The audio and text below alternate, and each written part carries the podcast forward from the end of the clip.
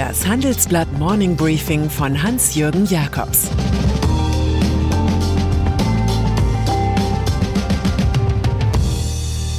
Guten Morgen allerseits.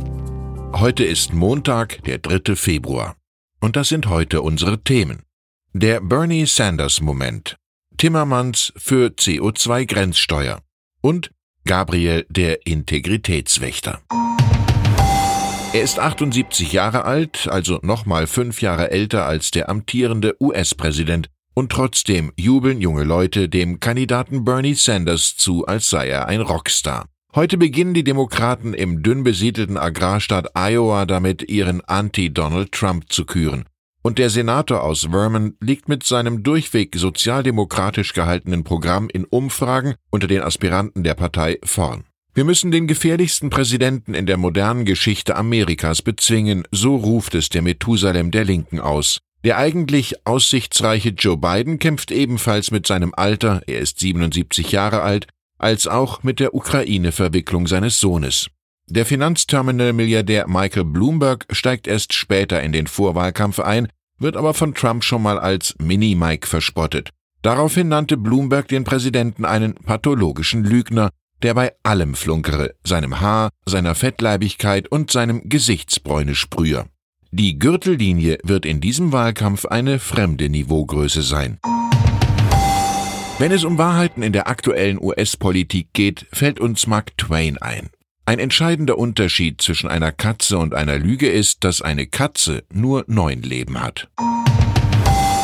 Auch den Super Bowl gestern Abend, die Kansas City Chiefs gewannen gegen die San Francisco 49ers, nutzten Trump und Bloomberg für ihre Präsenzshow.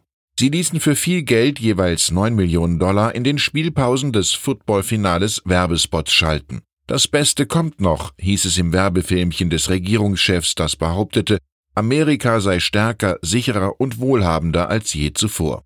Bloomberg dagegen kämpfte für strengere Waffengesetze anhand der Story einer Amerikanerin, deren footballbegeisterter Sohn erschossen wurde. Vor rund 100 Millionen Zuschauern war im übrigens erstmals seit 23 Jahren ein Porsche-Spot zu sehen.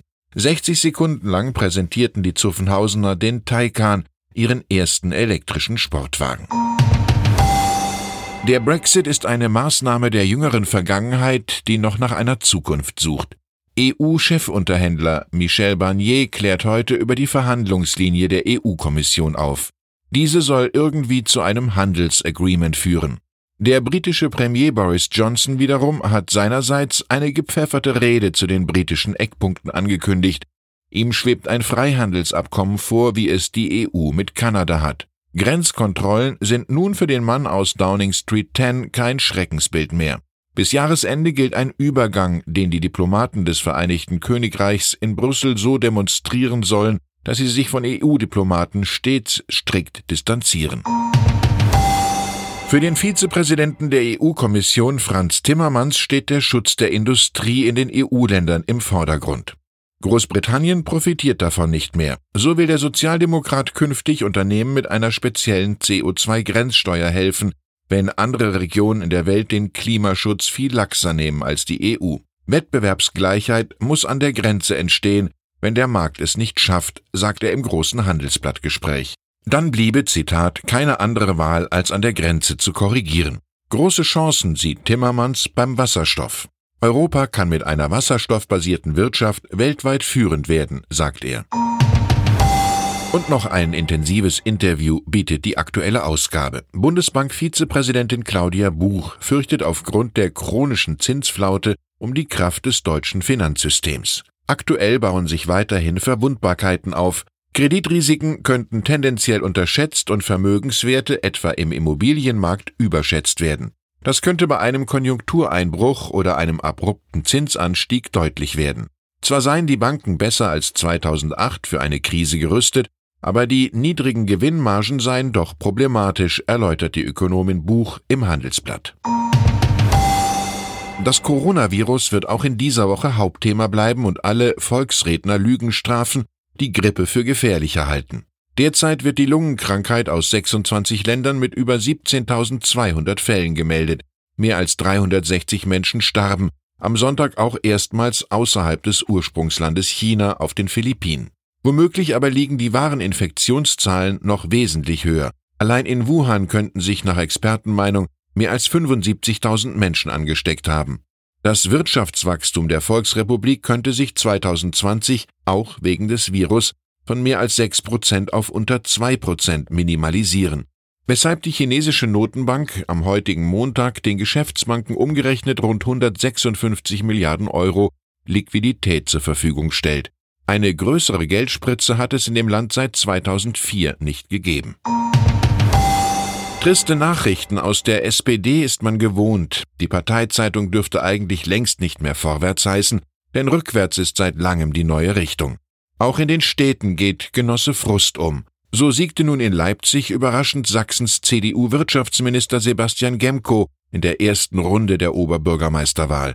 Er kam auf 31,6 Prozent, fast zwei Punkte mehr als Amtsinhaber Burkhard Jung, dessen SPD in der Geburtsstadt der Sozialdemokraten eigentlich seit fast drei Jahrzehnten regiert.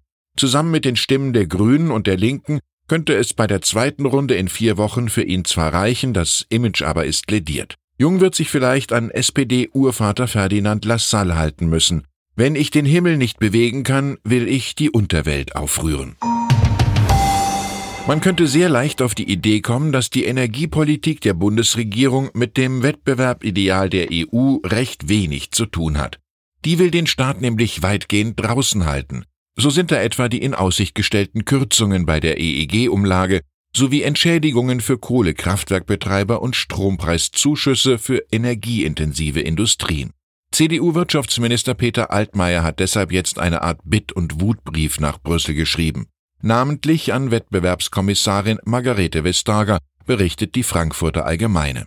Der Green Deal bürde Europas Wirtschaft viel höhere Kosten auf als der Konkurrenz in Drittstaaten, referiert er und leitet dann auf Subventionen der Zukunft um. Es könnte, Zitat, notwendig werden, Maßnahmen zu ergreifen, die die steigenden Energielieferkosten für die betroffenen Unternehmen ausgleichen. Politik ist die Kunst des Möglichen, die allerdings eine so variable Größe ist, dass der reine Charakter da schnell zur reinen Torheit wird. Politisch Aktive wissen in der Regel mehr über Intrigen als über Integrität, was aber an einer fulminanten Anschlussverwendung des Multi-Ex Sigmar Gabriel nichts ändert. Multiweil Ex-SPD-Chef, Ex-Vizekanzler, Ex-Wirtschaftsminister, Ex-Außenminister und Ex-Ministerpräsident. Der ausgebildete Lehrer aus Goslar wird als neubestellter Aufsichtsrat der Deutschen Bank im Integritätsausschuss agieren. Das berichtet die Süddeutsche Zeitung. Es geht hier um die aufmerksame Wache über den vor Jahren ausgerufenen Kulturwandel im Haus, also die Verwandlung eines Casinos in eine Kathedrale des Anstands. Gabriel wird bei der Skandalaufbereitung um einiges vorsichtiger sein müssen als 2016 der einstige Ausschussleiter Georg Thoma. Der gab sich so leidenschaftlich als Tatortreiniger, dass er am Ende auf Wink von oben besser das Haus verließ.